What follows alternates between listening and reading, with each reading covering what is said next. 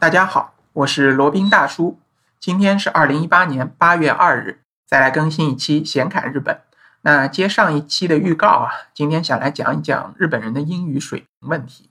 那如果去日本旅游过的小伙伴，或者去过日本的小伙伴呢，肯定都知道，呃，大部分的日本人呢都不会说英语，或者说即使呢他能说一两句，发音也非常怪异，基本上你都听不出来他是在跟你说英语，还是以为他在说日语。这种情况呢非常普遍啊，即使是在比较大的城市，像东京、大阪，能够说一口流利的英语或者能让人听懂的英语的日本人也是属于凤毛麟角。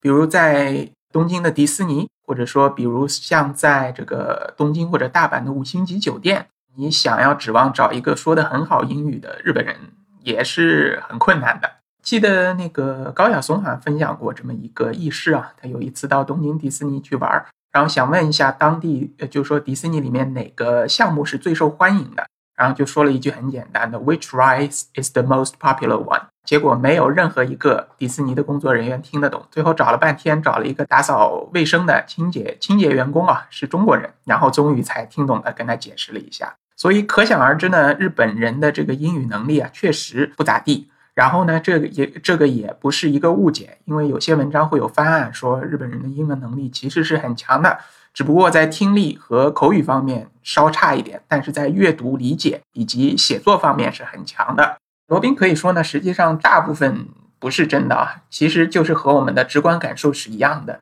日本人的英语能力呢，无论是从听说读写上来说，都是属于较差的。那尤其在于这个听和说方面是属于尤为差的。举个例子来说，那可能说你空口无凭啊，你凭什么这么讲？那举例来说，呃，就拿美国的托福考试啊，托福考试来举例，在整个东亚、南亚、东南亚国家，它托福考试的分数啊，基本日本考生的成绩呢，都属于垫底或者末流的。在笔试方面也是，在口语方面就更加了，口语应该是倒数第一名，笔试应该也是逃不出倒数三甲的。所以说呢，日本人。英语确实很差，那为什么会有这样的原因呢？那罗宾就来给大家尝试着讲一讲。嗯，以前也讲过，但是今天想更系统的讲一下。那首先呢，日本人英语糟糕的原因啊，其一就是因为英语和日语在语言结构上有一个非常大的差异啊。日语的动词呢，一般是出现在句子的最后面的，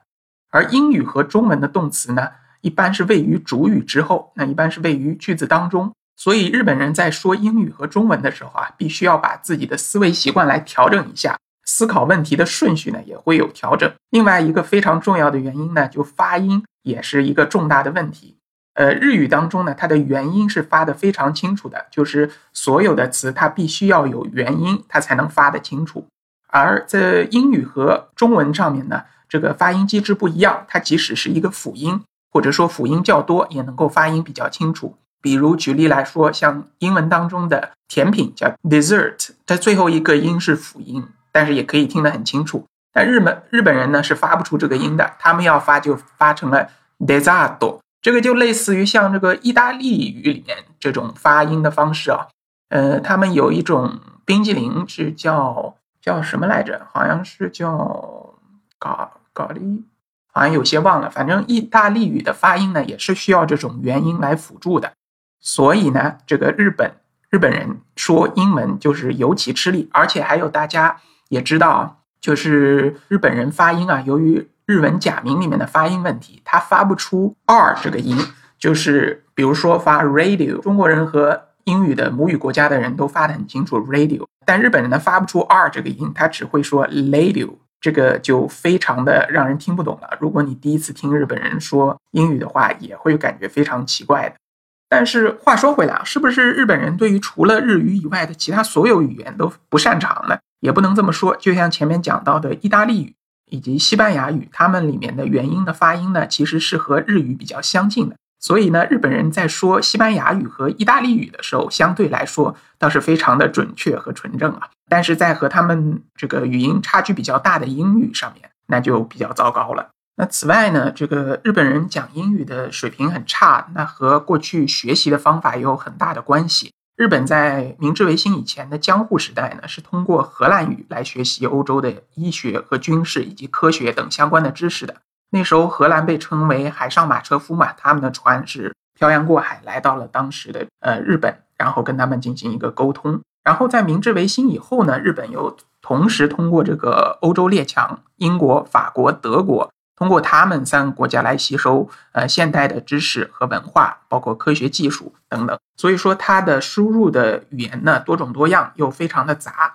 当时在日本生活的外国人可以说是极少极少，基本上他们没有什么机会能够说外语的。而需要讲外语的呢，仅限于就是这种外交人员啊，或者这种从事海上远洋贸易的商人。所以，对于日本大多数的呃本土国民来说呢，这个外语的学习啊，大多数只是停留在书面语，你要会读书读这个语言就可以了，在说方面以及听方面是几乎没有任何练习的。然后以前罗宾也讲过，就是有这么一个说法，就是曾经明治政府。张榜寻求这个学习英语的方式，或者学习呃教授英语的老师。然后有一个渔民接了榜，他当初就是因为在海上遇到风浪，然后船翻了，然后抱了块木板，是漂洋过海到了美国。他在当地呢学习的方法就是把英语用日语的假名来注音。然后呢，他就当时属于山中无老虎嘛，猴子称大王，就就有这么一位他会英语的，那他就把这一套方式。带到了日本国内的学习当中，从而也导致了日本人学这个英语呢，就是注音为主，所以发音发出来的音呢都非常的奇怪。像那个 gasoline，他们叫 gasoline，然后 hotel 叫 hotel，反正就是非常奇怪。像 dessert 叫 dessert，这非常非常奇怪的这种发音。你不是日本人，你是听不懂这种日式英语的。好，那继呃继续往下讲。那还有一个原因呢，就是。呃，日本啊，它并没有成为一个殖民地。它虽然当时是被美国将军，应该是叫佩里吧，坚船利炮打开了口岸，然后进行一个通商，但实际上呢，并没有被殖民。它始终是处于一个独立的状态。相对于其他被殖民的国家，比如说像这个香港啊，像其他澳门呐，像其他这些被殖民的国家呢，它没有这个必要去讲外语，它只要通过通译。或者翻译呢，就能够了解外国人的这些想法了，所以也没有这样一个语言的土壤。那相对而言，像东南亚的其他国家，比如说像越南，它当当年是法国的殖民地，后期呢又被美国殖民过一段时间。那所以说，当地很多人都可以很流利的说英语和法语。像在菲律宾地区，以前是属于美国的殖民地，所以菲律宾人的英语是属于非常优秀的。那之所以菲佣风靡全球呢，因为他他们都能说英语，所以可以为大多数的人的服务。所以作为一个曾经国外的殖民地，尤其是英语国家的殖民地呢，这个语言能力是比较高的。而日日本呢，正是因为没有被殖民，所以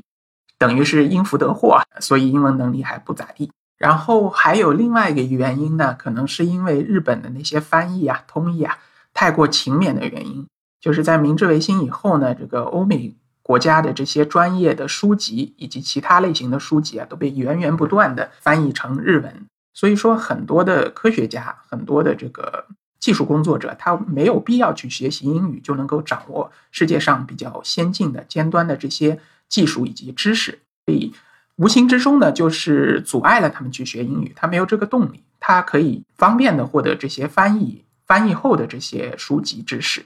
所以这个其实也是拖了他们的后腿。另外呢，日本是属于一个比较保守的国家，在日本，你即使英文说的非常好，也不一定会获得这个额外的机会，你的工资也未必会比一点都不会说外语的人高。不像是在中国，就是有统计显示，如果一个人的英语水平较高，那相对于呃同等条件的人，他的收入肯定是会高一大截的。这个是有统计数据支持的。那在日本呢，因为大多数绝绝大多数的企业里面都是以日语为主的，说英语的人可以说是凤毛麟角。那由于他们的高级管理人员大多数都是日本人，所以都有这种说日语的风气。那大家呃，大家也可以了解啊，日企在这个中国的海外办事处、海外分公司，大多数都是以日语作为一个沟通的语言。所以说呢，会英语或者不会英语，对你个人的帮助有限，那更加就削减了这些普通日本人学习。英语的这么一个嗯热情啊，或者一个动力。那说到这里呢，可能各位小伙伴会问了：那既然有这么多的原因，这么多的阻碍，那是不是日本人的英语永远就这样原地踏步，甚至还有可能退化呢？那老实讲，罗宾还真的是这么认为的。就根据现在的情况来看，日本近期之内或者在可预见的将来呢，英语水平都不会有重大的突破。他们可能在这个阅读方面，在撰写方面可能比较强一些，但是口语和听力啊，真的真的是不大好。所以，如果想要去日本自由行或者靠自己来 DIY 的话呢，建议还是小小的学一些日语啊，对你肯定是有帮助的。因为在大城市，可能你还能找到粗通两句英语的日本人。那如果在小城市或者稍微偏僻一点的景点的话呢，那就真的是两眼一抹黑了。你要是不会说日语的话，那就只能用手语了。好，那今天就给大家科普了一下，为什么日本人他的日语这么差，以及日本人他的日语是不是真的这么差？真的这么差？好了，那今天的这一期闲侃日本呢，就先到这里，我们下期再聊。接下来是罗宾大叔的广告时间。罗宾大叔可以提供如下的收费服务，包括日本自由行、深度游的定制服务，以及日本经营管理移民的咨询办理服务，包括经营管理移民 DIY、经营管理企业托管安心服务、购入旅馆经营托管安心服务，以及赴美生子、赴加生子的咨询服务。赴美生子、城市签的代办服务，以及美国、加拿大十年旅游签证的代办服务，还有呢就是希腊购房移民服务，也叫希腊黄金签证项目，二十五万欧元希腊买房送一家三代绿卡，还有瓦努阿图绿卡捐赠项目，瓦努阿图入籍捐赠项目是全世界最经济、最快、最省心、最没有移民间的移民项目。以上所有的服务和罗宾大叔特别独家干货，都可以在罗宾大叔的个人官网三 w 点罗宾大叔的全拼点 com 上看到。您也可以添加微信八二七四七九七零八二七四七九七零，向罗宾大叔本尊咨询服务详情。添加时请注明获知微信号的渠道和咨询的内容。谢谢大家。